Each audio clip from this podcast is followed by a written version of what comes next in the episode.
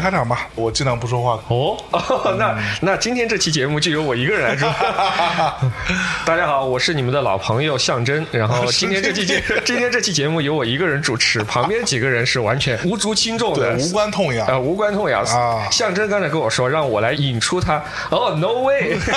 今天就我一个人讲讲出来了，对吧？今天是我出道的第一天，你不要说话，瞎喊。哎呀，大家好，我是你们的老朋友 Mitty 啊。我平时住在上海啊。我作为一个，是不是会有很多新听众？这是第一期，然后就从此把我们就记反了，也挺好，也挺好。对我是一个住在上海的四川人哦啊啊！最最近怎么样呀？你最近哎，上海生意不太好做。啊，那你到我们北京来吧。哦，您北京不是刚出事儿吗？啊，没关系，只要你不卖三文鱼都可以。是不是啊？对对对，三文鱼背得锅吗？呃，管它草鱼这个什么 黄黄鳝 还是三文鱼无所谓，对吧？哎，还还是换回来，换回来，换回来。换回来，作为米蒂，真的感觉还蛮羞耻的，太伤人了。竟然是在那种特别特别微妙的一个时刻抵达了上海。还没有被隔离，此刻录音时候还没有被隔离。对，这个时间太奇妙了。象征如果早来一天，北京还没有发生这个三文鱼事件。对，如果晚来一天，他就要被隔离十四天。对，哎，其实如果你真被隔离了，这这个这个 怎么录节目呢？也是一件很好玩的事情。就可能录一个隔离日记，隔离日记做个 vlog，从此变成 vlogger 了，然后 就被疯狂下架。好吧，那在上海，刚刚米迪老师带我们去吃吃喝喝了一番，哎呀，让我觉得这个消费的标准好像又提高了呀！啊，这个以后我在北京，米蒂老师来的话，我这不能再请吃涮羊肉这种，是吧？过于平民的食材，啊，是不是得走个卤煮啊？卤煮，对，呃，对，上次还还还还有还有北京朋友带我去吃了这个什么望京小腰啊，是吧？哎呦呦呦，感感觉如何呢？感觉如何？就是就上厕所的地方比较粗犷，对他这个这个串儿还是很好吃，串儿全国的串儿都好吃，但是他上厕所的是在一个呃洗车房，他们把洗车房那个卷帘门拉了一半，然后然后女生好像我不知道哪里去，男生就到这个拉了一半卷帘门的地方里面自己去去方便。但是望京小腰是你们成都的烤串方法呀。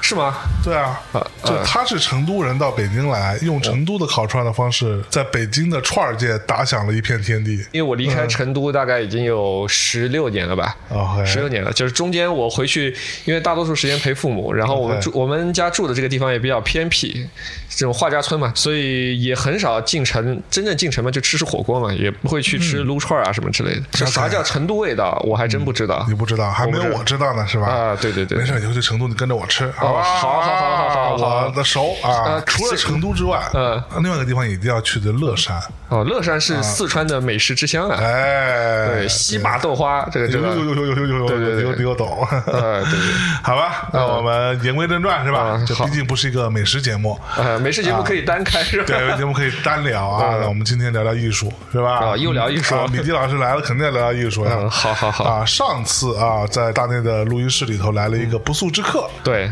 葛雨露老师，嗯。啊，葛老呢挺奇妙的人，就是他呢是想要骑着自行车来的，嗯。啊，把自行车搬上楼，说一边录音一边还踩自行车，啊，我就说为什么要这样呢？其实后来发现啊，他是要用这个自行车去发电，去发电，然后给他的展览供电。然后他的展览呢是一个 行为艺术的展，对，所以呢是有很多视频组成的，是的。啊，所以他的视频的屏幕亮与不亮取决于他今天发了多少电，是的。啊，它大致上好像是它要踩个五六个小时，嗯，才能供一个来小时左右的电，中间是有很多损耗的，你知道吗？对，展览还没怎么着，他已经变成他们家楼下盲人按摩店的 VIP 了。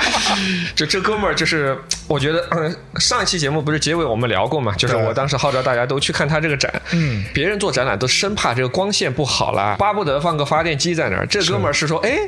这个 我不如就自己蹬蹬这个这个这个自行车自己发电用爱发电是，结果老哥这个明显高估了自己，他他这个高估了，他这个我好几个朋友去看展的时候都说都是下心里你想很多人都是上午睡周末嘛啊早上睡一个懒觉是心里想的是下午去看，然后或者周六看或者周日看，他周日不开，周六呢还要早上去，因为为什么早上才有电？他这个他这个从那个什么西郊还是从哪里骑车骑到这个地方，然后把这个 发了电的蓄电池放进去之后，大概可以管一个半小时、两个小时。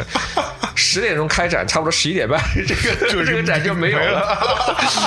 啊，这个这是不由得在想，这哥们儿的脑子是怎么脑回路到底还好吗？呃，异于常人，异于常人。对，其实我们上次说完那个展之后呢，结果他本人就来了嘛，啊，就打上门来了，就打上门来说不行，非得跟你们家聊聊，对吧？这事儿，我觉得你们对于做行为艺术的还是有一些误解，对对对，看偏见啊。本来是说，哎，让米迪老师一起，对吧？结结果在格玉露老师有空的那一天，米迪老师正好在很古早之前就答应了他的女儿带他去迪士尼乐园，啊，所以你有带去吗？啊，去了去了去了。上海的迪士尼好玩吗？哎呀，悠悠 叹了口气，是怎么回事？这不重要，这不重要，这不重要，就是其实就是人多天热啊，人多真的真的热，哎呀，但但是有啥办法呢？就是这个。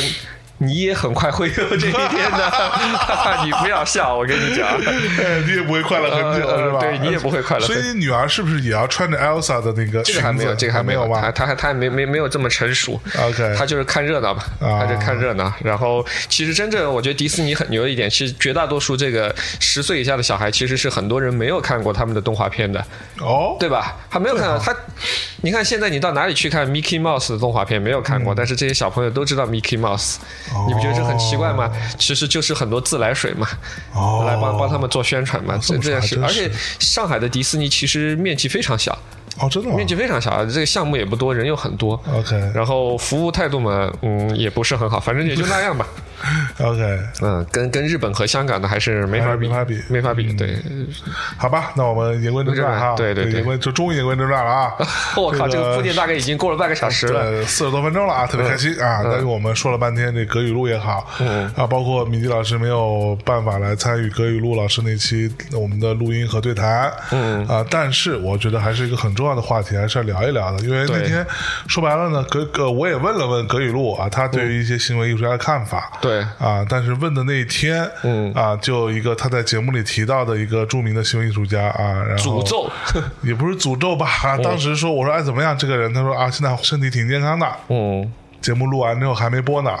啊，那个那个艺术家与世长辞，驾鹤西游。对，这这里我们先不说名字啊，然后大家等到葛雨露那一期出来之后，咱再说，好吧？对对对。哎，那问题又来了，今天我们就想要跟米迪老师聊一聊关于行为艺术这件事情。对啊，所谓做行为的啊，这件事情到底是怎么回事儿？因为那天毕竟葛雨露老师他是一个身在其中的人，对啊，他周围有好多可能认识的人，有些话也不好说，对啊，有些东西也不好评价。啊，我个人是这么觉得的啊，呃，所以呢，这个脏活累活就由我来做就由米蒂老师来干，是吧？这个坏人米蒂老师可以搞一搞，无所谓，对吧？反正你也不是做行为的啊，对，能怎么样？来干我呀！对对 对啊！所以，首先我们现在到底怎么样定义什么叫行为艺术这件事情？你觉得？呃，行为这个东西呢，其实最你知道第一个做行为艺术的人是谁吗？杜尚吗？不是毒杀，不是独生。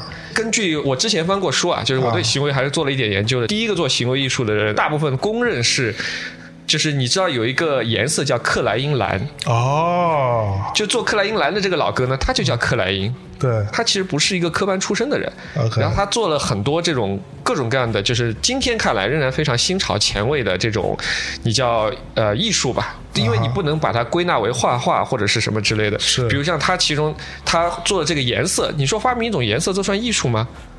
那不是化学家也可以当艺术了，对对对，对？吧？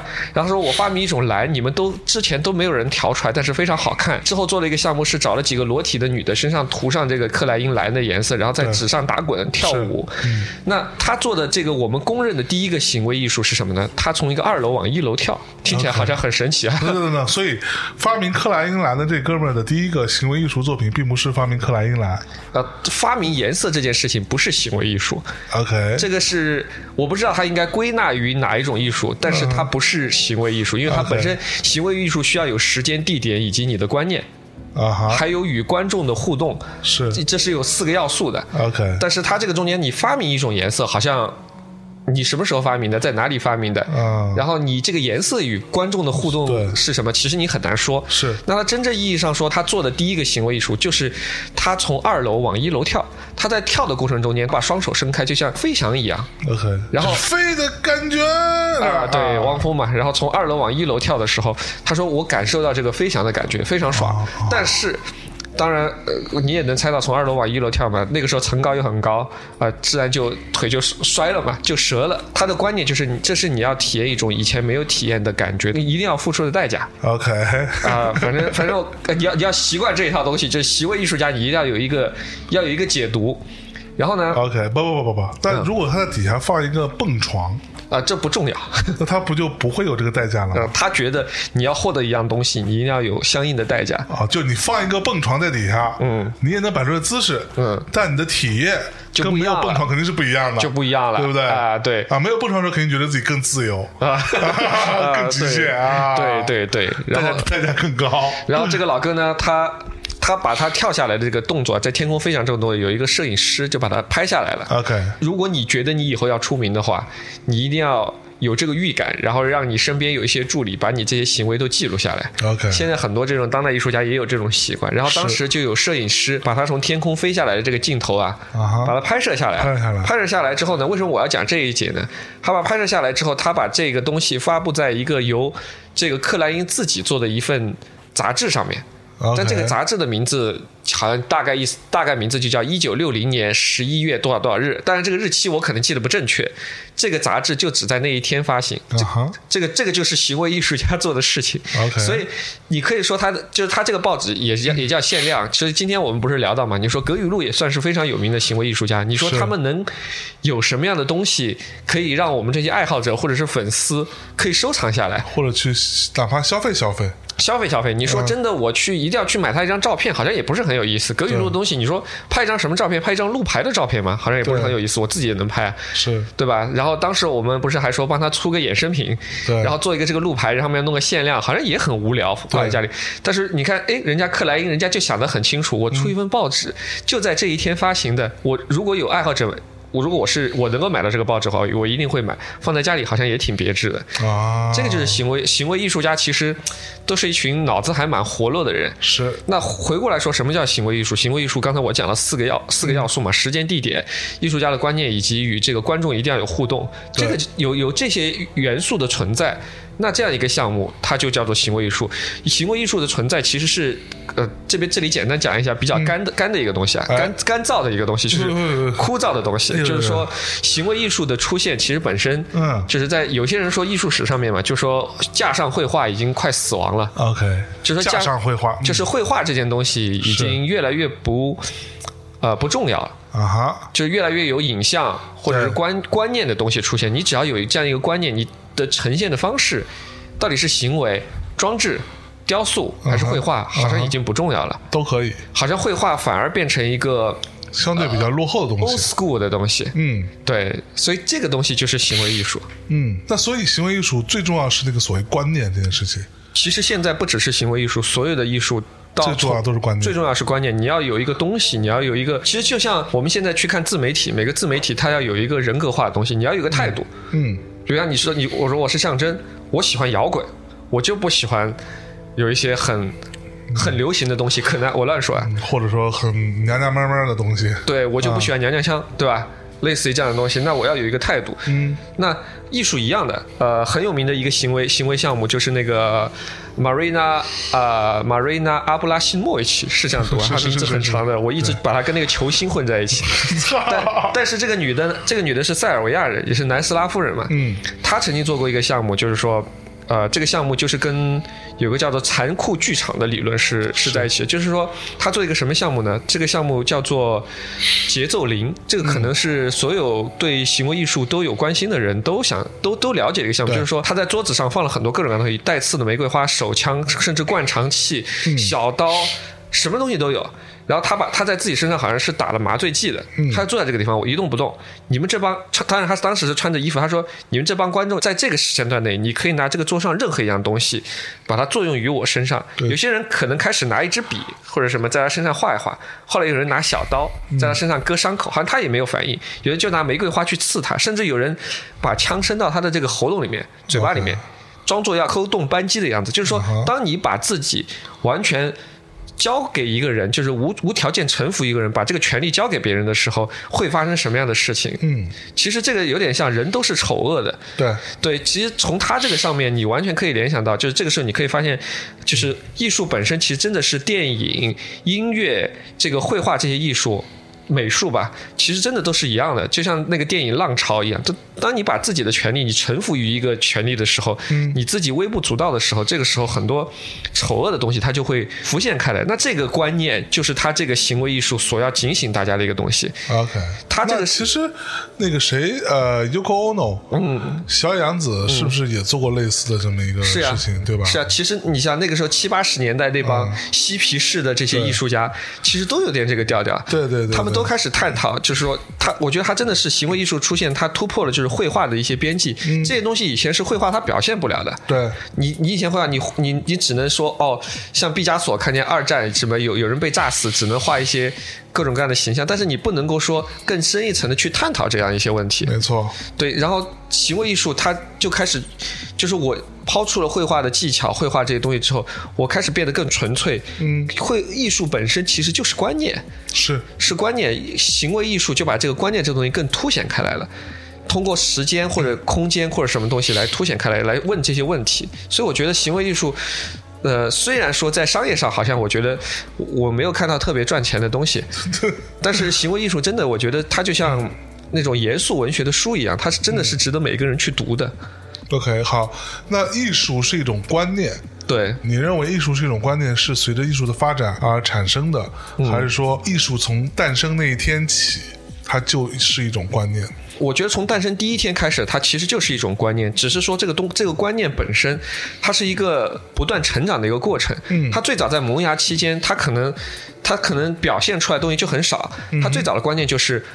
呃，像这个所有的艺术史开头的时候都会说，最早的艺术发源于，比如像，在一个洞窟里面，嗯，发现由原始人画的说，今天我打了几头野牛，是会是什么样子的？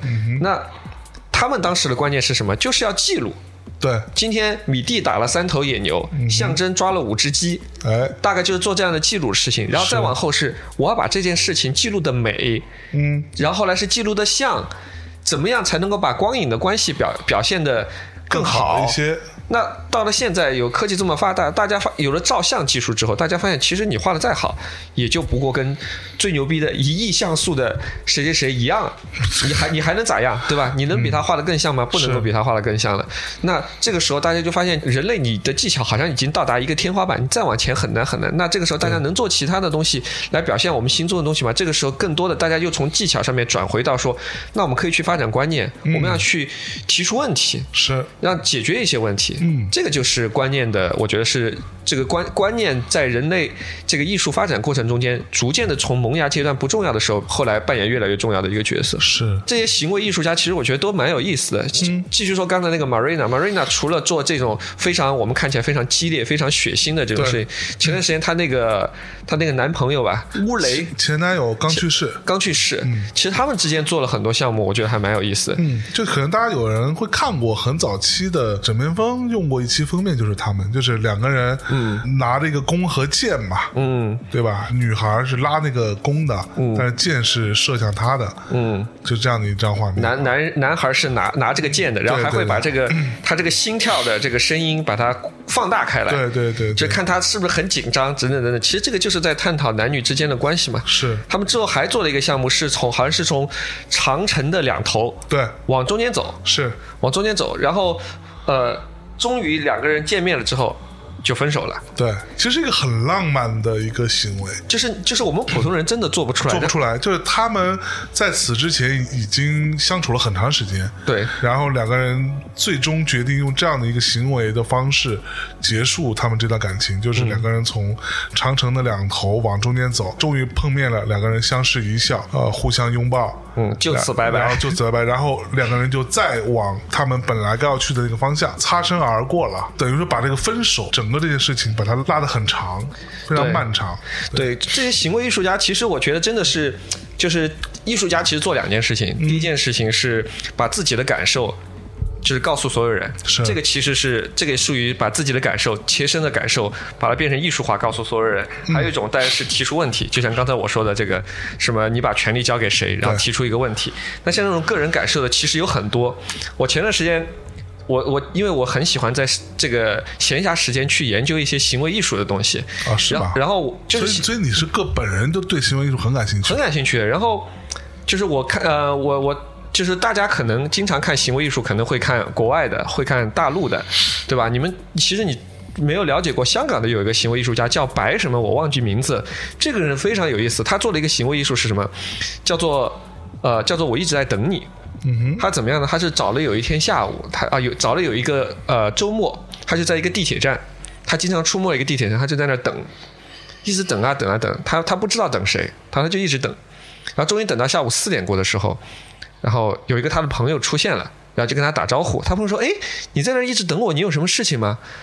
然后他说：“我不知道，这个我其实没有没有在找你，但是我一直在等。”就其实这个就像就像很多人的感情状态一样，就说其实其实我不知道我在等谁，是，我不知道我在等谁，但是我觉得我一直在等一个人。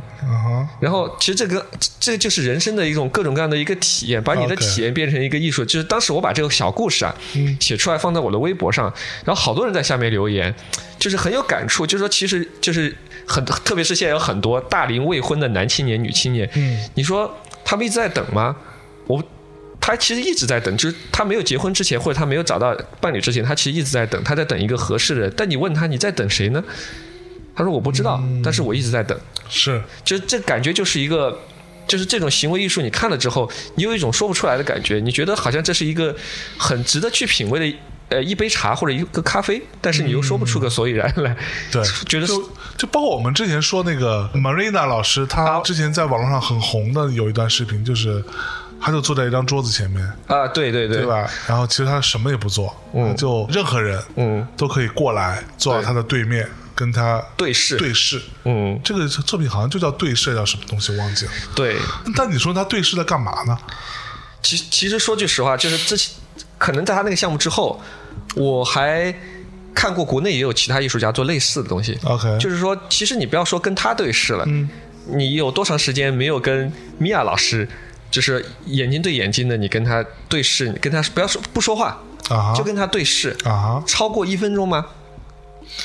已经很长时间没有这样了吧？哦对哦对啊，然后就很多，他当时国内的这个版本是找了很多情侣，然后就是就问他们，你们是不是有很长时间没有对视了？嗯，那大家都说想一想，好像是的，然后就让他们来对视。好多人看了超过两分钟、三分钟，突然就觉得，有些人是还在恋爱的情侣，有些人是已经分手的情侣，是就是无一例外，很多人后来就一下就就在这这个以前伴侣或者现在伴侣眼睛里面就看到愧疚，或者自己眼睛里面有愧疚等等的，就流下泪来了。然后当时那个阿布吧，我们就叫他，因为他名字实在太长了。对乌雷后来他本来还不知道乌雷要来，有很多这种群众，比如像米蒂，比如像象征，就排队嘛，就跟他对视。有些人是觉得好玩。毕竟跟这么有名的艺术家对视，对吧？呃叫人拍个照啥的。后来乌雷跟他来之后，两个人呃，就是两两只手都握着，对然后眼睛里面开始的时候，两个人还就是说，哎，大家还是朋友。但是看久了之后，其实双方都明白，就是说。对方是这，无论在艺术上面还是在这个感情上面，对方都是这辈子可能真正是 made for each other 这样的人。但是这两个人呢，又不能在一起，是然后两个人后来就逐渐就流下泪来了。对然后当时我看之后，我觉得还是很感动，就是是是，你说感动在哪里，我也说不出来，但是你就觉得这样的东西，就人生还是蛮值得玩味的。就像、嗯就像刚才我们说的这么多的像，所以从那个以后，我就开始不断的去看一些呃很多行为艺术家去做的项目，就他比绘画可能更容易去。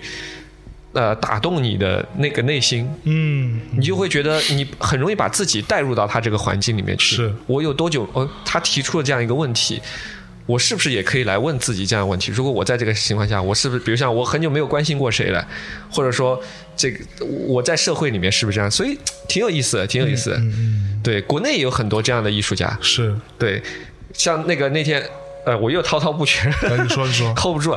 葛雨露嘛，葛雨露其实他的老师好像是宋冬，嗯宋冬其实是我个人非常非常喜欢的一个中国的行为艺术家，他做了好几个这种行为的项目，我觉得真的是，就是他的行为，他的项目的特点是不激烈，但是你总，但是你总能从中间发现很多，就是自己看了之后内心值得玩味的东西。我讲两个，嗯第一个叫做呃水呃水写日记，嗯，就是说每个人都要写日记。你说日记是写给谁的呢？写给自己的哦。写给自己的，嗯那你本身你就没有打算给别人看的，对吧？对啊，对啊，所以说他就他就觉得，那既然有这样一个日记，我写给自己看，我不想给别人看，那我为什么要写在纸上呢？写在纸上，那一定会有人看到的。然后他就他就坚持二十多年来，就带着一块石头，尽可能带着一块石头。如果出差不带石头，他就他就只带笔，就在这个石头上写每天自己的日记。水干了，这个日记也就没有人看过了。他就坚持每天都写，坚持每天都写。OK，然后他觉得，首先这个东西是一个很私人化的东西，嗯但是呢，他中间有个小段子，他就立了个遗嘱，就是他像现在你你你这个年龄的时候，他立了个遗嘱，他说如果有一天我死了，嗯那我的骨灰呢，大家就把它放在这个，也不要去埋了，你就把这个骨灰放在这个石头上，然后让风把我的骨灰就吹吹散了，然后之后你们把这个石头丢到水里面去就好了。，OK，这这就是我的一生呀，对吧？就在相当放在我的日记上。然后后来过了几年，他生女儿了，他就把遗嘱改了。啊哈，真的是宋冬是一个 我觉得真的是有血有肉的一个人，他很爱他的女儿，他觉得女儿也很爱他，他就把遗嘱改了。OK，他就写的是说，呃，我希望如果哪天我死了，我这个骨灰放在这个，就是我的这个流程不要变，但是我希望我的我的女儿不要参加，她不要看到这一幕。哦，对，然后我就觉得啊，宋冬老师还是挺牛的。对，然后这个是宋冬，其实我本来想讲的第二个项目，第一个项目是什么？叫做拥抱父亲，触摸父亲。OK，就我不知道你和你父亲的关系是怎么样，就是我觉得在中国啊，特别是儿子跟父亲的关系其实是蛮复杂的，嗯嗯，对吧？就是其实比如像现到今天，我我可以跟我妈说，我说妈，我很爱你。对，我我甚至我比如像我今天高兴，我还可以亲我妈一下，虽然我妈已经六十多快七十，你说我一个三十多，我亲她一下，我觉得很正常。是，但是你真说你去亲一下你爸，呃，就是你你你有什么事情，其实你是拉不下脸去跟爸爸说的。就是父子之间，其实说是亲人也是亲人，但是其实很多你是拉不下脸的，就非常复杂的一个非常复杂，对吧？就是就这个复杂里边可能什么都有，但是唯独没有特别亲密的部分。嗯。对，就是就是你很难跟他在肢体上，嗯，在语言上跟他表达出很亲密的。你不会去，你一个大男人，你不会去搂住你爸，然后亲他的脸，说爸，我想你了，你不会这样说，你会这样跟你妈说。是。然后，然后宋冬他他后来他就觉得这种关系，这种抹不开面儿的关系，他就觉得很很微妙。那个时候他还没有名气，他就做了触摸父亲的第一次做做，他做了个什么呢？他就他父亲那个时候还在世，嗯。他就他就把他就请父亲坐在那儿，然后阳光照过来，他不触摸父亲的，直接触摸身体，他就让阳光把手的影子投身投在他父亲身上，他就用影子去触摸父亲，然后他父亲说：“你为什么要做这个啊？”他父亲很不理解，后来他想了个办法，他就说：“他说父亲，他说我做这个项目会让我有名的。”然后他爸爸。啊他爸爸也是想望子成龙嘛，虽然说抹不开面儿，但是父亲其实不会爱你，不会比母亲少。对，然后他父亲就说：“好，那那那我就让你做这个项目。”过了一会儿，他又做这个影子的时候，他父亲想到了什么，就把这个衣服脱了，穿了个小背心。然后他触摸父亲这一这一幅场景，他就把他用个照片就拍下来了。就是他的手的这个影子在他父亲的这个胸口这个地方，他父亲还看着这个影子。后来过了几年之后，他开始做触摸父亲的第二步，他的父亲就去世了。嗯这个第二步呢，就是他父亲去世的时候，就是躺在那个遗体躺在这个棺材里面，旁边全是鲜花。对，他就用手去触摸这个父亲的这个遗体，就其实对父亲的爱一点也没有少，只是说抹不开面儿，然后就去触摸父亲这个身体，但是父亲的这个遗体已经是冰冷的了。他把这一幕就录下来了，之后展览就再也没有播出过，好像只播出过一次。但是他在情感上不能再接受这个了，他其实后来就很思念父亲嘛，这是他个人的体验。OK，到了第三第三阶段的时候，他是把父亲的这个以前的音容笑貌投影在一个水上面，啊哈这是触摸父亲的第三步。然后他用手再去触摸在水上面的这个父亲的影像，每次一摸，这个水就被打开了，影像就就碎掉了。对，然后等水再平静的时候，然后再去摸。然后就其实他就是说，他就通过这个东西就就来描述，就是在中国这个社会体系下，真的是儿子和父亲这个关系这种微妙的关系。当时我看了之后，我就想，哇，真的好牛啊！就是他感觉不像是一个男人做的项目，就情感非常细腻，非常细腻。非常细腻你说你这个这样一个东西，这样一种情感，你用绘画你怎么去表现表达？我不知，至少我我我不知道该怎么去表达。是对，然后所以每次看这个，你都会觉得会有会有触动你心里面你没有想到的那一幕的一个地方，然后你就会对这些艺术家就会更加的感兴趣。嗯，哎，所以你是认为说行为这件事情，它呈现的那个内容跟信息，一定是其他的艺术形态，比如绘画或者雕塑，什么是没有办法去完成的吗？我觉得就是我我不知道，就是因为我毕竟不是这种正儿八经画画的人，嗯，我不知道说可以怎么样去呈现说我刚才说的这些项目。对，但是我觉得行为在表达艺术家的观念或者个人体验上面，会比绘画或者雕塑或者其他会更有优势一些，嗯，对吧？你说真的触摸父亲，可能真的就只能画一个手在摸父亲，然后在讲解的时候讲很多故事。是对，我觉得你还不如就给就给他这样的一一个影像，影像让他看，对，然后告告诉他这个背后这个故事。其实我每次我无论在公众号或者是在 B 站上面，我来讲这个故事，无论是影像的讲或者文字的讲，就是很多人看了之后都会有切身的感受，嗯大家都会说，哎，这个从来没有这样想过，从来没有没有没有这样那个各种各样的没错，对，嗯，哎，那我的问题又来了，就这些行为艺术作品哈，嗯，它要怎么样被收藏呢？行为艺术其实一般情况下有两种收藏方法，嗯。第一种就是拍照。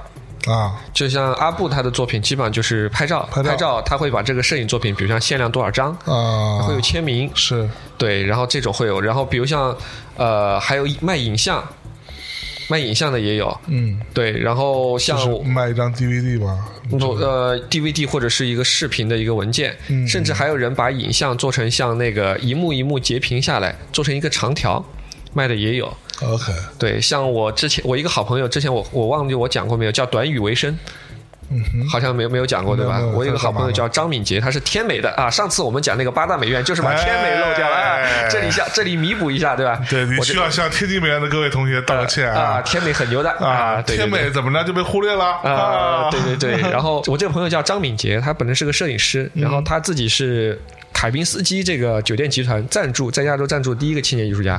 OK，为什么能赞助他？就是因为他拍了一个系列，也算是行为吧，叫做“短语为生”。我觉得这个也挺有意思叫。什么？短语为生。短语为生啊、对，为什么讲这个呢？就是说，其实我们绝大部分人啊，这一辈子其实就是靠几句话活着的，就靠几句话来为生的。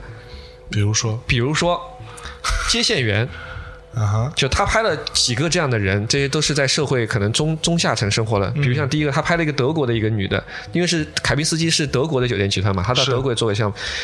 他这一辈子他已经快五十岁了，他这一辈子他就靠一句话为生的。嗯接起来电话，How may I help you？，OK，啊，我能怎么帮你？是然后他是个接线员，人家说，比如像我要接象征，啪嗯接完了，他每天上班就说这一句话，他就靠这一句话为生，每天要说两百遍。啊，所以叫短语为生。对然后他到他在土耳其拍的时候，是有一个有一个土耳其的一个男的卖水卖那种烂了快烂了的水果，啊，嗯五欧元一袋，五欧元一袋。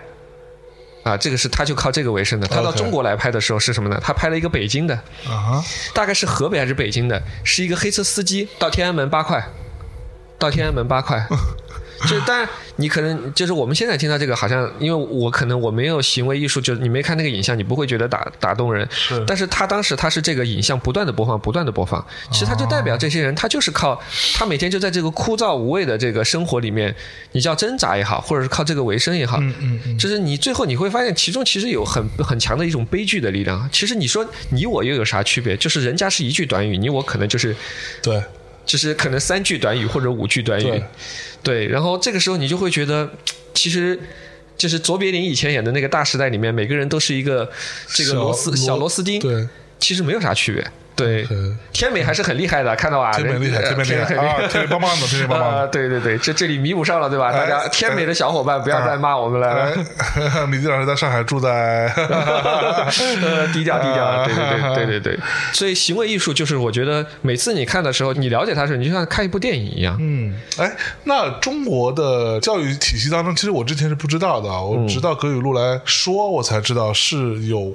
这个部分的一个专业的。专业的，嗯，就关于所谓实验艺术或者什么艺术吧，对，对他可能这里边很比较重要的就是在强调观念这件事情的，嗯，对。那这个就是中国在行为艺术的发展这个过程当中，你你认为有哪些是比较重要的人物和他的作品吗？最重要的，我觉得啊，最重要的第一个当然是我最喜欢的，我只能说我喜欢，我不敢说谁最重要，嗯，因为艺术圈其实很很。就是你不能说谁最牛嘛，对吧？文无第一嘛，武无第二嘛，哎呦啊，对吧？搞得跟我们音乐圈似的，这太没劲了啊！但是我最喜欢的是宋冬，对吧？行为艺术刚才说了，因为他很细腻。对。然后第二个呢是香港那个姓白的艺术家，但是对不起，我忘记他的全名了。嗯。然后第三个呢，其实中国也有很多很牛的艺术家，你可能有一个叫大同大张。大同大张啊，听说过这个人没有？没有。就是。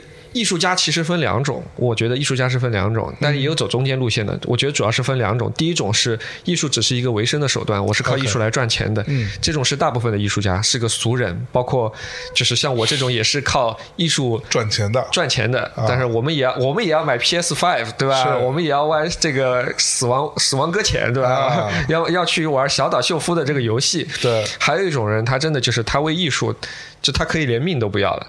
就真的是有这样的人！就以大同大张，就是我强烈建议，就是这个艺术家已经，就是他，就是你觉得，当你了解他这一生之后，你就觉得这个人他就是，就是感觉不，就他这条命，他碰到艺术的时候，他这条命他就没有了，就是为艺术而生的，就为艺术而生。这个人很有意思，就是大家可以去查一下，之前在几年以前吧，在上海那个就是大烟囱叫 Power Station 那个上海当代美术。当代艺术博物馆里面展出过他的，他的他他这个人身高一米九，已经死了。他以前他最早是当兵的，当兵的然后染上一身疾病之后复原，复原之后开始在银行里面工作。其实他没有科班背景的。OK，在银行里面工作的时候，那个时候他兴趣很广泛，还是一个阳光的少年，喜欢音乐，喜欢艺术。谁知道就惹上了这个艺术的毒瘾。对，然后呢，八十年代就是我不是在 B 站上做了一个中国当代艺术史的这个。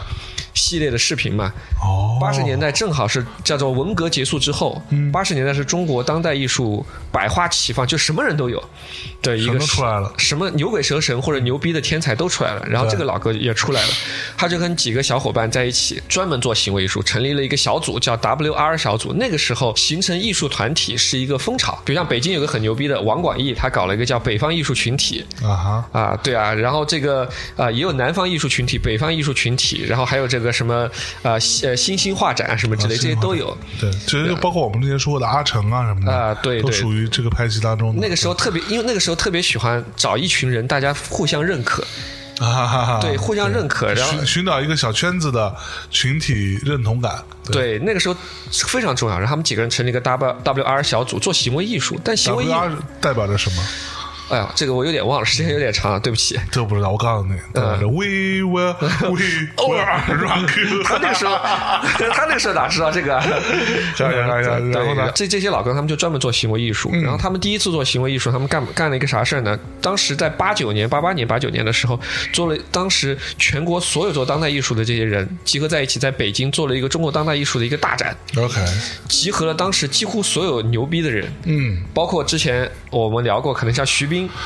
啊，张小刚，张小刚，对吧？什么岳明君，什么之类这些，这这这些人啊，还有更早王广义啊，这些牛逼的人都找过。是，但是这个展呢，就在门口，就因为行为艺术是最容易突破边界、端突破边界的。OK，他们就在门口贴了一个这个展是 拒绝行为艺术的。我靠，大同大张这帮人不就爆炸了吗？对。然后他们就说什么意思？是吧他们说中国当代，他们他们就搞了一个行为艺术，就叫吊丧。就是身上全部披披麻戴孝，就是用白布把自己包起来，就像幽灵一样啊！一帮人，然后就闯入这个展览现场，然后逛了一圈，然后就被保安请出去了。OK，啊，对，这个就叫做吊丧。然后之后他们本来想的是靠这个一举成名了之后，然后之后把它引流到他们自己的个展上。OK，但是他们的个展就因为这事儿，你们去人家的展览捣乱啊人家不整你一把，是对他们的展览就被取消了。哦，然后取消了之后呢，这个 WR 小组呢也进入半解散的这个状态。是然后，如果光是发生这个，其实大龙大张本身其实是一点也不牛逼的，啊他不就创造一个事件嘛，而且这个事件本身还没有成功。是然后，然后这个这个事情之后呢，他们不是进入半解散状态呢？嗯，老哥就是满腔的、满脑子的这个艺术项目的这个热情热情想法无处去发散，哎他就干嘛呢？他就做了一件事情叫游记艺术。他把自他把自己所有的想法全部写成这个写成像杂志一样，就全部写出来，复印出来，寄给全国各地他认识的这些艺术家，让大家给他点评，然后说我做的这个项目欢迎你们去做，我没有版权，只要你们能够把它实现都可以。OK，然后每一期他想了无数的想法，但是没有人去把他的项目实现，之后没办法，一个都没有，一个都没有，一个都没有。然后就大家可能就觉得他是疯子吧？对啊，你想想看，有一个人不断的每天给你寄乐谱，但实际上你看起来好像 你你也不是你喜欢的，他坚持了很久很久，你你会你会你会怎么想呢？对啊？我会觉得我我什么时候能把他拉黑啊？对，而且写信是不能拉黑的，对，哦，对啊，对啊，你哦邮箱里面那个收对啊反正都会收到。啊都会收到。然后这个老哥呢，就一直坚持，一直坚持。嗯然后后来的时候呢，因为没有人理他，他就自己办了一个展，，OK，他自己在山西煤矿的一个，对，他在山西嘛，大同大张嘛，哦这个煤矿的一个院子里面办了一个自己的大展，熟的不熟的，他能够认识的全都邀请了。但是开展的那一天，虽然他做了很多装置，做了很多行为的想法，没有一个人来，啊、只有只有他和摄影师，但是他仍然很开心，因为他的很多艺术的观念和想法都在这个院子里面都实现了。哇，然后这里说一点，这个 WR 小组在成立的时候就立下了一个想法，就说我们要在哪一天就死去。这就是其实有点中二，对吧？是。对我们的艺术如果不被世界接受的话，我们要在哪一天就死去。我去，然后到了那一天，他就真的就死去了，然后他就自杀了。哦，真的啊，真的就自杀了，然后把他的所有的艺术项目全部整理出来发给大家，然后之后大家再看他这些项目，其实这些项目其实我觉得如果有兴趣的话，小伙伴们可以去网上去搜，他很多项目其实还是非常有想法的，对社会的思考、对人生的思考都有。比如说呢比如像呃，他曾经想过一个项目跟宋冬还有关系，？OK，他曾经想过一个，就是说他想把一头羊杀死在这个河边上，然后他扛着这头死羊去过河，然后代表人和这个自然的一个对抗。OK，对生命的一种对抗。然后宋冬就宋东这么细腻的人，就见不得死人，对吧？啊 宋东就极力劝阻他，劝阻他两三个小时，他始终不能够去把这个羊杀死。最后他突然他醒悟，他说：“为什么要让一头羊为我这个项目莫名其妙项目去献出生命呢？啊，牺牲呢？他这一切难道本身不是没有意义的吗？”他就把这头羊放了，然后宣布项目失败。OK，他就做做这，其实他在当时已经是小有名气了，但是他不能够，就是你想一个人如果他长期你的项目是没有人认可的，这其实对你对他对他的打击是非常大的。是然后后来因为他之前参军参加过越战，所以他身上有非常多的病，越来越痛苦，又没有钱，又又得不到认可，后来终于有一天就告别这个世界了。那是哪一年的事情？大概九十年代九十年代就自杀了。就自杀了，然后就是默默就是默默无名的来到这个世界，默默无名的离开。然后在他死去了十多年以后，大家逐渐认可到他的价值。然后在二零零二零一几年的时候，在上海当代艺术博物馆给他做了一个大展，然后很多人去看，看了之后还是很感动。哇，就是这样的人，他就他就说句实话，我觉得当然也没有说孰高孰低，但这样的人他妈他就是为艺术而生的。对，就是我不为艺术拼出个死活来，我就对对不起，我就我就不是我。我去，厉害厉害厉害！哎呀，我操，对，还是还是牛逼，对吧？还是牛逼就是你在这些人身上，你其实有些人说中国没有梵高式的人物，其实我觉得这不就是梵高式的人物吗？只是说梵高现在有名了，可能这个大同大章再过个我不知道啊，五十年、一百年，可能大家会可能大家那个时候会认可到他的价值，或许更更有可能是认可不到。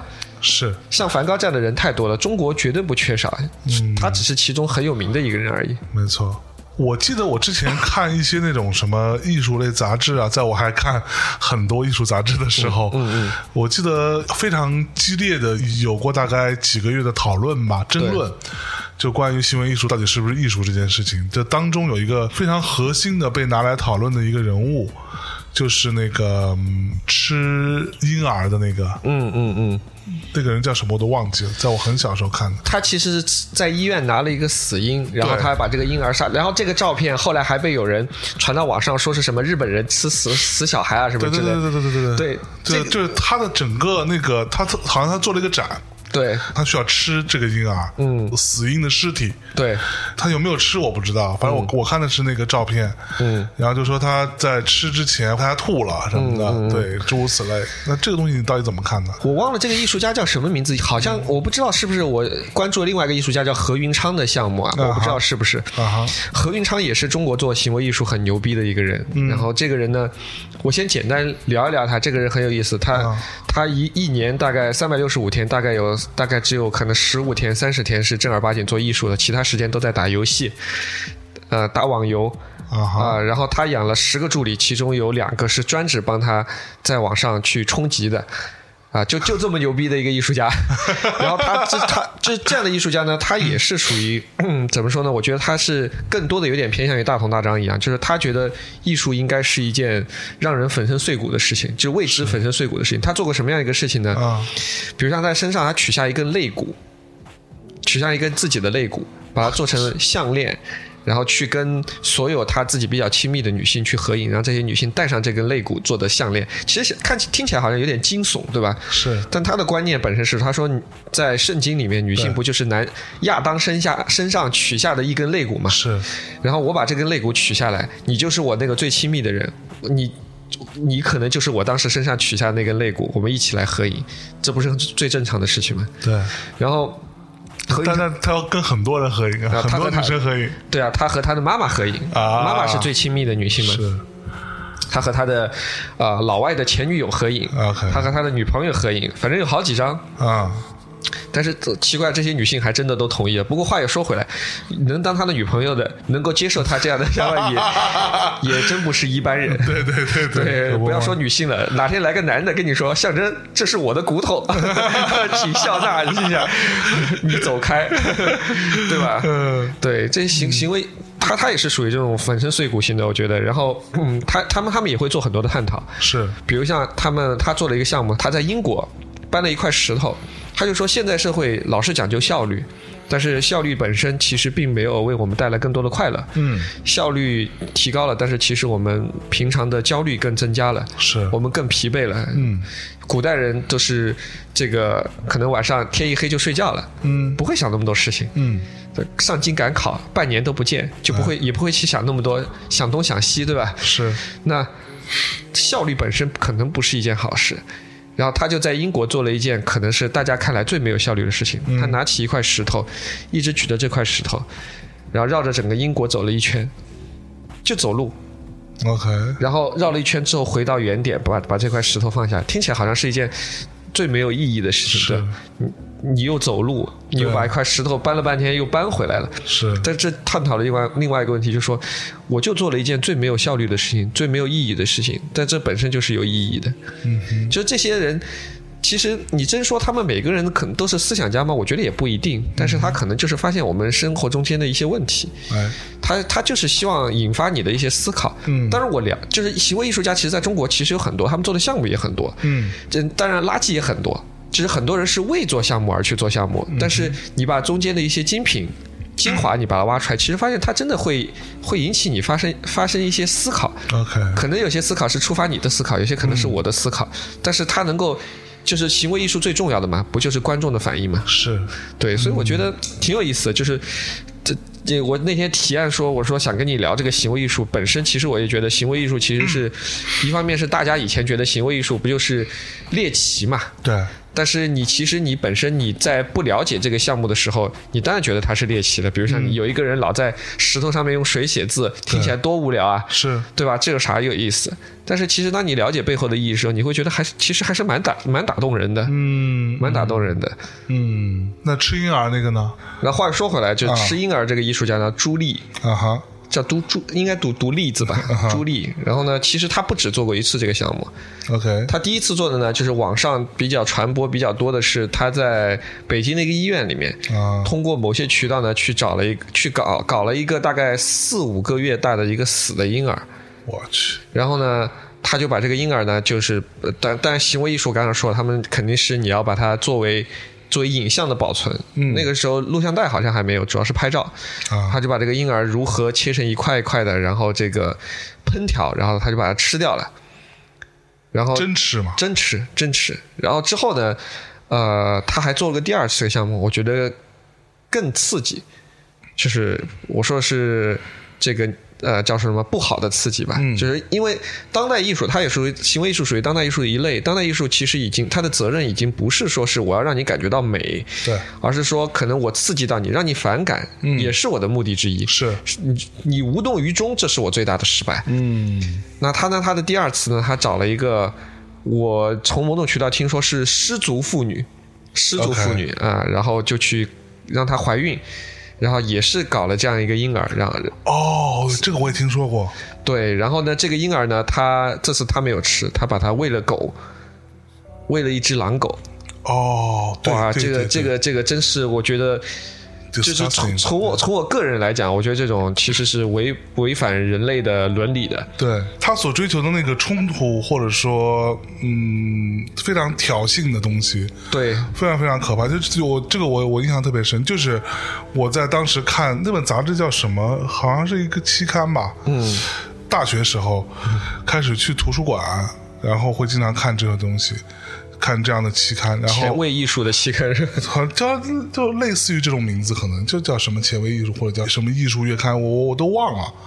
就里面，因为我本来就我就很喜欢这些东西，但是我就有一天突然看到了这个，结果从那开始大概有个两三个月都在争论这样的事儿，很多人写文章支持、反对，所以那个是我对于中国的行为艺术第一次有认识，其实就是这个人。所以他的目的达到了呀。对，当时我就想说，我操，他为什么要把自己那算是他自己的小孩儿？对啊，对吧其实是不是他的小孩，是是不是真的是他的小孩，其实这不重要。这已经不重要了，但是他把他是一个活的小孩对，喂狗，其实其实像他这样的做法，我完全不是特例。就其实当代艺术有很多人是做类似的事情，OK，就比如像说啊，但是可能。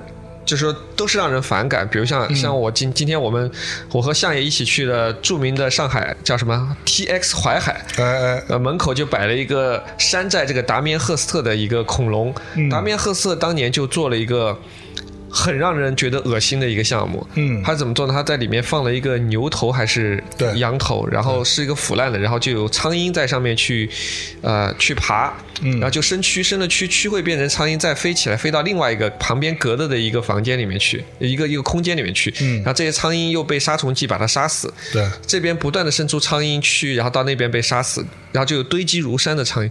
就这种你会觉得，就我们不去探讨艺术家自己解释的这种嗯，这种这种叫背后的故事，是。就这种故事，你光是凭空看到它，你就会觉得反反感吧。会反感，会反感，就会鸡皮疙瘩就起来，就是你的大脑就告诉你说我不喜欢看到这样的东西。是，但是他艺艺术家，就像我刚我刚才说，当代艺术，他可能用现在网红的这个网红现，就是我喜喜欢这种各种结合。网红现在不也有两种吗？第一种是漂亮的网红，你看了之后赏心悦目，他做好嗯。事，他拼搏；是，还有一种网红，他就故意出格，他要做一些让你反感的事情，对。让大家去骂他就，他也有名了所谓的，神丑，神丑。对，或者说就故意做一些非常糟糕的事情，对让让吸引眼球，对，其实你说他这个行为艺术，这个本身，它其实它也起到它的作用。第一是让你我这样的人，可能第一次看到哦，原来有行为艺术这样的一个事情。对，然后当然可能这是错误的印象，但是它引发了剧烈的、激烈的讨论。对这什么是行为艺术？我们到底要不要推崇这种行为艺术？对，那从这个角度来讲，它是成功了，嗯，因为几乎所有谈到行为艺术，至少在我们那个年代的人。大家脑海里都有这个项目，嗯。你说起来的时候，大家都会知道哦，有这样一个人，有这样一个项目，行为艺术是这样来搞的，对他吃人，嗯。对，吃人肉，多可怕。多可怕。多可怕！然后后来我记得好像是警察又来，然后对。呃有就终止了这个项目。就很多年之后，我看到过另外一个说法，对，说第一他并没有吃人，嗯，呃，因为好像是有人问他了，嗯，说你到底有没有吃，然后他给的答案是说，我吃或者没吃真的很重要吗？其实已经不重要了呀。对他那篇文章里就写说，他既然这么说，其实就意味着他很有可能没有吃。嗯，对，然后包括说他后来说拿去喂狼狗那个小孩儿，其实并没有喂，嗯。然后是他做了一个假的什么的，嗯，诸如此类。去去做了这样的一个事儿，但是依然会让我觉得这种东西的意义到底在哪里？就就是我作为一个听摇滚长大的小孩，是吧？我我能理解说你要去冲破一些东西，嗯，你要去突破一些所谓的规则，或者甚甚至去突破一些底线，嗯，但是到这个程度是不是？但是我这么说的时候，我在想说，我是不是太保守了？就是就是，你既然都要突破底线了，你为什么不能走得更狠一点？那 对，但这种东西它确实又建立在一个人类的所谓伦理这件事情上，它真的已经突破到伦理底线了。对于我来说，我会觉得很严重的问题在于，我已经无法从它这个当中吸收到任何除了惊恐、惊吓、恶心之外的审美的价值，或者说思考的价值。它不需要你审美啊。刚才我也说了嘛，对审美在审美在当代艺术中不重要，那好，那就算不是审美，那我能思考什么呢？它引发了你的讨论和思考呀。它引发你的思考，这本身就是思考呀。它启它启蒙了你关于当代艺术和特别是行为艺术的一种思考呀。什么是行为艺术？你现在这玩意儿是不是行为艺术？对啊，对啊，你这么想就已经 OK 了吗？它它能够引发这么多人的这样的想，其实本身我觉得从他的出发点来讲就已经成功了。OK，对，就就像是什么，前段时间不是呃，他们网上很流行一个人叫什么呃药水哥。啊哈，药水哥，其实你真的去看他，你也觉得很荒谬，但他已经成功了呀。他做了什么？他自诩叫做行为艺术家，啊他在自己的聊天室里面说一些很荒谬的话，或者做一些很荒谬的动作，引发很多人的就笑他嘛，他就变成网红了。就像上次我们节目里面聊过嘛，其实我们看了很多人的变成网红，我们觉得也很莫名其妙，但是他就是通过一些东西，他触发这个事件本身，他就成功了，他达到他的目的了。你真说他要有什么很深刻的意义，并没有。绝大部分的艺术项目其实没有那么深刻的意义，嗯哼但是他达到了他的目的。只是说他是通过丑和让你反感的，我们叫黑暗面的，来达到你他的目的。是，像宋冬他们那种，比如像跟父亲的感情，嗯嗯，他是从光明面达到他的目的。对对，对所以我觉得他从这个角度上来说，他是成功的，甚至是比如像，是，比如像甚至他们都应该是平等的。理论上说应该是平等，只是说我不喜欢，对对我不喜欢，我不能够接受这样的东西。如果世界上全是宋冬那样的项目，嗯，我虽然会觉得无聊，对，但是我觉得我可以接受。是，但你说全是朱莉的这个项目，啊、嗯对不起，我觉得 那还是算了？来不动啊了。那还是算了吧，实在爱不起来。对，我记得我特别早的时候看过一个，就是有，他应该是有一年我暑假回家，我爸妈在看是 CCTV 几，我忘记了，嗯当时反正肯定不是一二三什么这种啊，嗯，呃，他好像有一个小纪录片儿对是在讲中国当代的一些这种行为艺术家或者装置艺术家们的，对，有一个、嗯我都不知道他叫什么，就是一个光头，嗯，头型吧，嗯，就奇形怪状的，反正就长得很怪异的一个嗯中年男人。然后呢，他在国际上得过很重要的奖，好像他做了一件什么事情呢？在我看来非常可笑。在我看那个年代再早一些，有一个游戏叫做 Doom。Doom，Doom 就是什么毁灭战士吧，中文叫，嗯嗯其实就是一个拿着枪射击的一个游戏嘛。对，但是很早很早的早期的一个可以三 D 来玩的这样的一个游戏。ID Software 做的，对吧？对，然后好，它里边其实是有一个很多人都会用的一个补丁，嗯，就是因为它其实非常糙嘛，做的非常糙，你就上传一张图片，嗯就可以把那个人的头换成你的脸。嗯，就是这个很多人都做过，对很多游戏玩家都做过，或者你把它换成一个你喜欢的，比如说贝吉塔，其实也可以，对吧？然后他就用这个方式把他自己的脸放在上面，然后去玩这个游戏，嗯，这就是他的作品，对，还去拿了奖，还拿了什么国际什么什么。我那个时候真的也也并不知道那些奖有多少含金量，嗯，那个是我第二次对于所谓行为艺术这件事情有一个巨大的冲击，冲击。就就这我这就这，我说这不就是傻逼吗？啊，就这，就是说白了，就是你们家旁边的小孩儿，嗯，这么做了，自己玩玩也就罢了，他都不好意思拿出来给你去说，你看哥，我我把自己脸画上去了，就这其实不称其为艺术，对我就完全不称其为艺术，这是我第二次对行为艺术巨大的一个反弹。嗯，那我觉得行为艺术真的太傻逼了，中国的至少是我看到这两个，嗯，真的太傻逼了。那你觉得这种东西是艺术吗？我觉得其实我以前肯定会说，这个就是哗众取宠嘛。对。但是现在我看了越来越多的项目，不仅是行为艺术，甚至是绘画或者雕塑之后，甚至装置，特别是装置和行为之后，我会感觉说，其实很难你在第一时间就是你不了解它的背景之后，你就说这是一个很傻逼的东西。OK。你一定要去。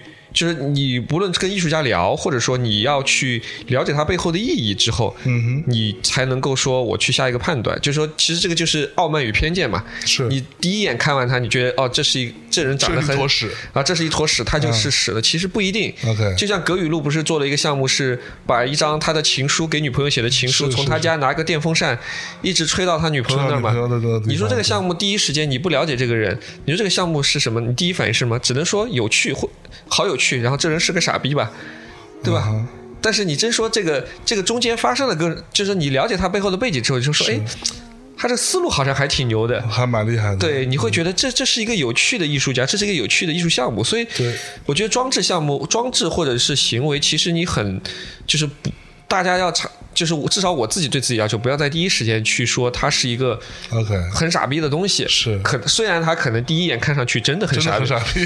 对，这就是就是年龄越大了之后，我觉得尝试不要去做，就是避免傲慢与偏见吧。对对我自己是我自己现在是这样要求自己的。你知道，我经常会想一个问题啊，就是在音乐这个领域当中，我们单讲音乐这件事情的话，记得之前我们节目里也说过，然后我最近参加一些综艺节目的录制，然后其实我也有说到这个观点，就是我们所聊的所有这一切，跟音乐的解读或者评论，所有相关的所有每个字。都跟音乐本身没有关系，对吗？嗯，对，你大概理解我的这个，我明白你意思就是跟跟音乐本身并没有关系，你只是在赋予它或者阐释它，试图阐释它，但是跟它并没有关系。为什么？因为就是用一句很装逼的话说，就是我们也说过很多次的，语言终止的地方才是音乐开始的地方。嗯就是说，如果这个东西是可以靠说话，嗯靠文字。靠解读，嗯就可以说明白了的一个东西，嗯你就不需要音乐了。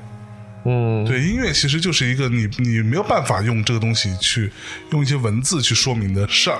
我明白你意思。好，那这个观点其实当我说完解释完之后，大家其实都是认可的。对，就好像我们就我跟贺宇在节目里也说过，说我们做音乐节目，我们推荐唱片、推荐音乐，跟你讲说它是什么，它是什么风格、什么类型，你看它的音色怎么运用，然后我们最后都会说一句，我们所说的每一个字、每一个语气都跟这首歌毫无关系。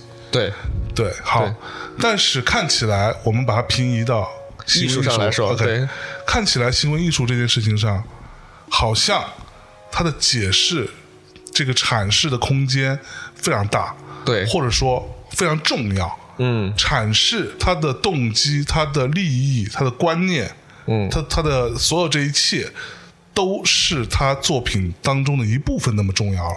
嗯，好像是，我这是这么回事吗？我觉得是这样，就是说我做一个不可能不太恰当的一个比喻啊，嗯。就是说其实、呃如果艺术我们把把它比喻成一种游戏，，OK，对吧？可能以前在绘画，嗯或者是甚至这个雕塑，嗯上面我们在玩这一类的游戏的时候，可能我们不需要这个去看说明书，嗯对吧？那其实呢，你在玩那种比较入门级的游戏的时候，简单的游戏的时候，你不需要说明书。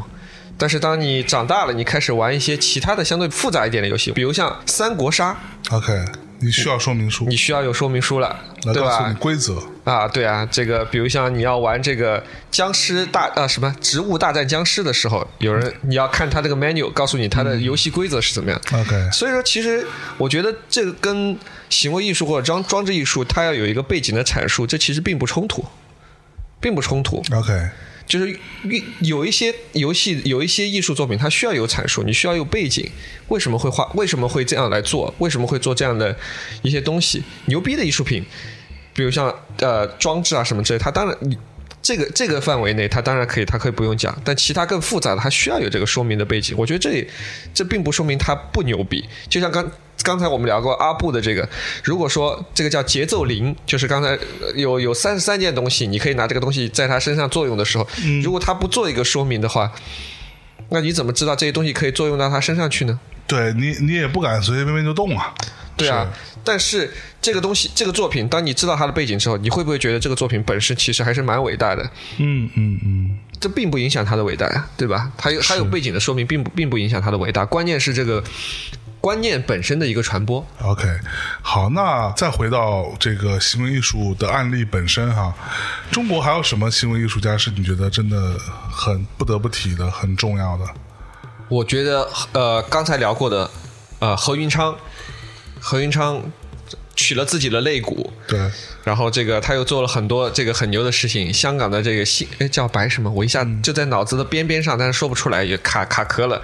宋冬我最喜欢的，嗯，还有一个叫邢立元，你记得吗？有一年有一年大概在零几年的时候，北京在微博上出了一个新闻，晚上的时候有一个全裸的老哥抱着一个充气娃娃招摇过市。OK，还被人拍下照片啊，就是这位老哥啊哈。然后他这就是他还在大学的时候干的事情。OK，他的大学的毕业，他是学这个行为的嘛，嗯，实验艺术的嘛。他大学毕业的作业是怎么样呢？嗯，就是他在一个可乐瓶上面套了一个气球，然后把这个气球拉一下，给可乐瓶增加了这个气体了之后，然后这个气球就胀起来了，这就是他的毕业作业。OK，还有一个，当然这里我绝对不能忘记这个台湾的一个艺术家谢德庆。谢德庆，谢德庆这个人呢，也是我觉得行为艺术家很容易，就是为什么我喜欢宋冬？对不起，提了好多次，为什么喜欢宋冬和葛雨露这样的人？因为他们的比较接地气，我觉得可以接受。谢德庆也是一个，就是不把自己当人的一个艺术家。OK，他做一件什么？他做了几件事情。第一件事情是他把自己在自己家里面设了一个监狱。把自己关在里面，然后每天只有就是不与人交谈，不与人交流，每天只有他的助手来给他送东西，送东西吃。它里面是没有书可以看的，然后也是一直光照着，是没有白天晚上的，然后就相当于是一种折磨。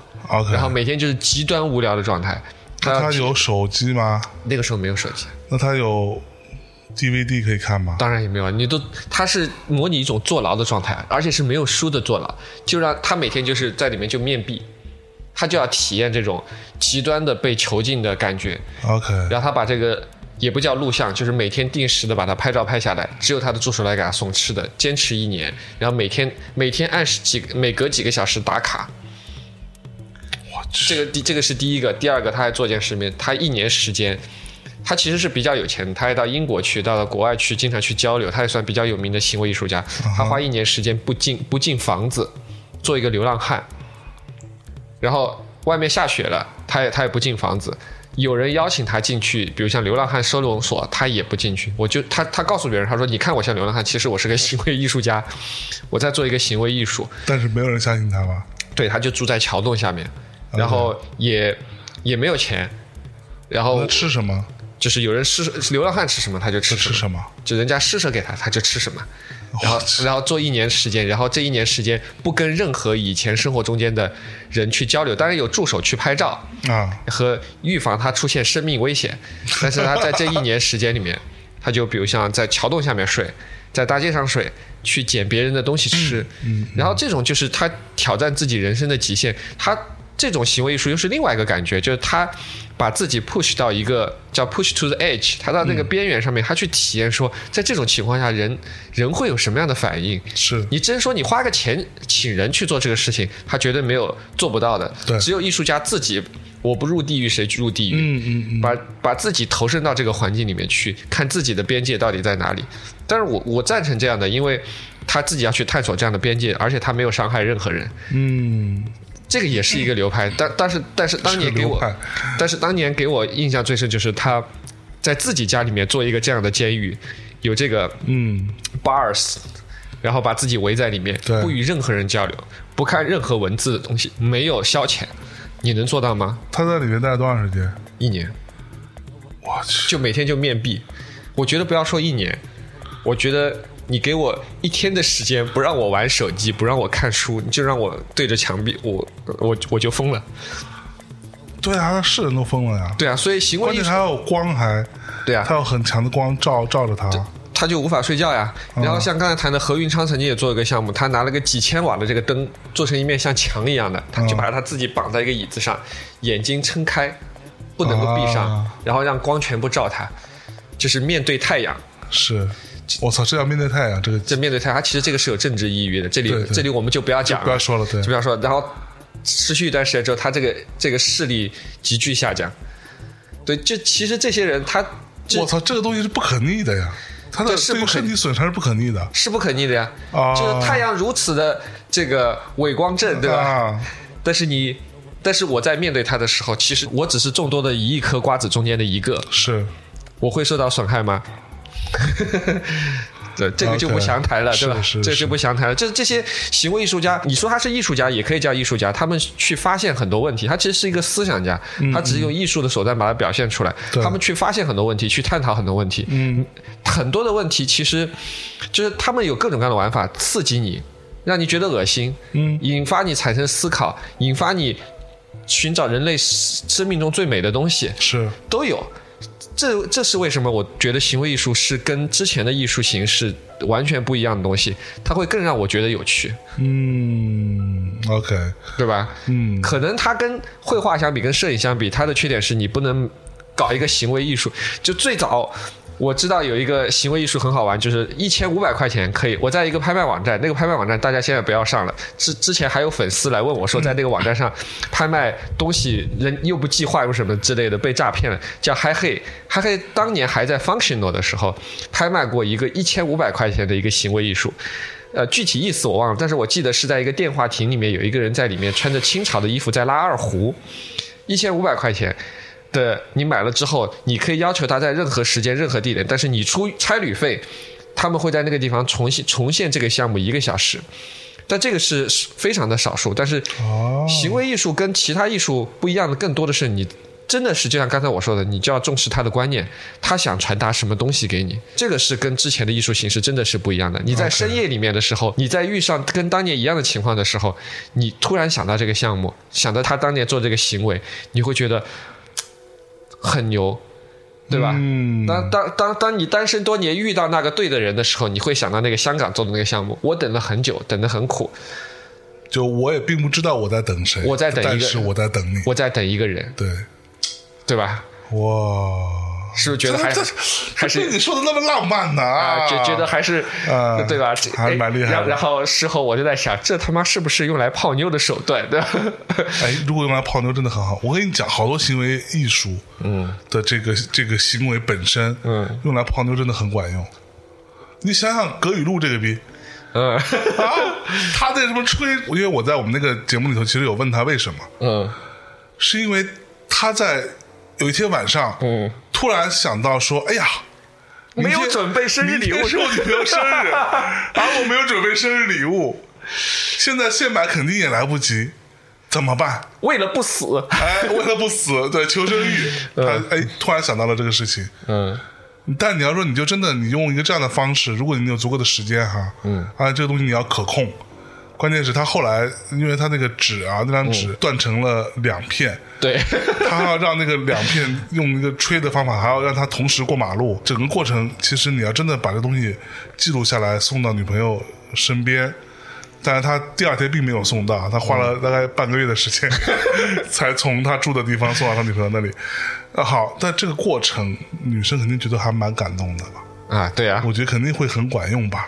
对啊。对不对？而且这些套路，说句实话，比那些什么抖音抖音上的那种套路，简直这高级太多了，高级太多了。所以小小伙伴们，这个大家可以研究一下，对吧？我们都行为艺术的探讨，最后录到这个地方，是不是有点对我等了很久，我啊等一个人等了很久，我不知道等的是等的是谁，但是我等了很久，嗯终于你终于来了啊！终于你终于来了，谢谢你，对吧？啊 哎呀靠！靠！哎呀，一击即中，牛逼的？牛逼啊 啊啊啊！这个这个这个，等一下，突然想到，就这个香港这个姓白的这个艺术家，当时还做了一个行为啊这这这这里我突然觉得一定要提一下，我还以为你突然想到他的名字了呢，你今天想不起来他名字了是吧这个？真的是卡在脑子上。然后他做了一个什么呢？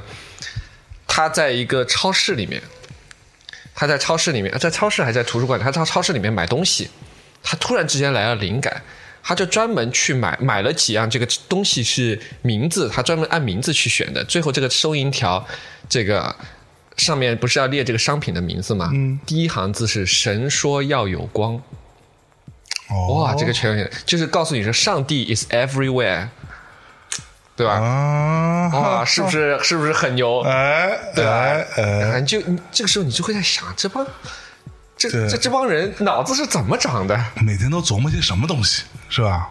那个时候我还没有结婚，还没有女朋友，我看了之后觉得很感动。然后我在想，哪天泡妞的时候，我就带她去超市里面，嗯然后第一行就说谁谁谁爱谁谁谁，你像俗了吗？你像俗了吗？嗯，对啊，哎，所以你觉得，就是我们之前也说过很多次哈，就是关于艺术这个事情，它一代一代的，其实从最初到它的后续的这些发展，其实很大程度上是一个。嗯，怎么说？它的推进的过程或者演变的过程，很多时候是一个话语权的争夺的过程吧艺。术战争嘛，对，它会不停的、不停的，我不想再用你们过去的那套标准或者那套规则来玩了。我我所以才产生了什么，比如说啊、文艺复兴，对吧？啊，然后我才产生了什么印象派，诸如此类。对，那这就是一套一套这样子下来的。那到行为艺术这件事情，其实也是对于整个这个传统的艺术体系一个很大的挑战。对吧？就告诉你说我要做的这个东西，我要传达的东西，已经不是你们那个东西可以承载得了的了。是的，对，那你认为接下来在行为艺术之后，嗯还有什么更新的玩法吗？或者更新的话语权的呈现方式吗？我觉得会有啊。我觉得，比如像互联网和科技的发展，一定会有的。因为其实我有朋友，他们是在华东师范大学的美术系的，嗯，然后因为他在上海嘛，上海一上海最牛的一个是华东师范大学美术系，一个是上大的美术系，嗯，然后跟他们交流，他们现在已经有专业专门是用计算机编程来体现艺术的形式。OK 以前的绘画是静态的，他们表现出来的东西是动态的，而且是互动的。哦，那当然，它可能它的出现并不会取代，比如像雕塑、绘画或者是行为，但它出现一种全新的东西，就像就像上次我我不是吹吹过那个日本那个 Team Lab，嗯。然后我带包括我父亲在内的很多艺术家去看，他们就觉得，哎，这是这种形式其实还蛮好的，全方位的震撼你，对，就跟他们之前东西不冲突，但是这又开辟了一条新的路，这可能 Team Lab 可能只是一个开端，嗯大家现在越来越多的思，大家思维越来越多的数码化，我觉得这可能真的是一个方向。嗯，至于还有没有其他的玩法，呃，真的我觉得很难去说，但是一定会有很多更好玩的这个东西出现吧。OK，嗯，好吧，好，那我觉得今天也就差不多啊。那我就滚了。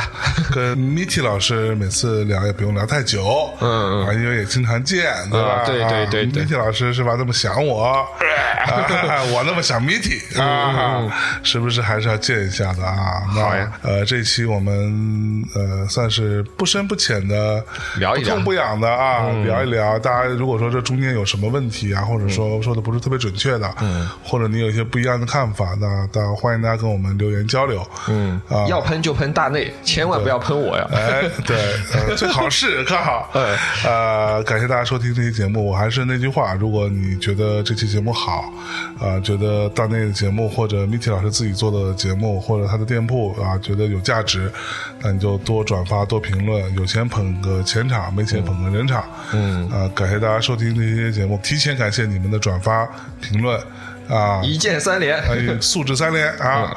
这期就到这里，最后给大家放一首歌，结束这期节目，拜拜，拜拜。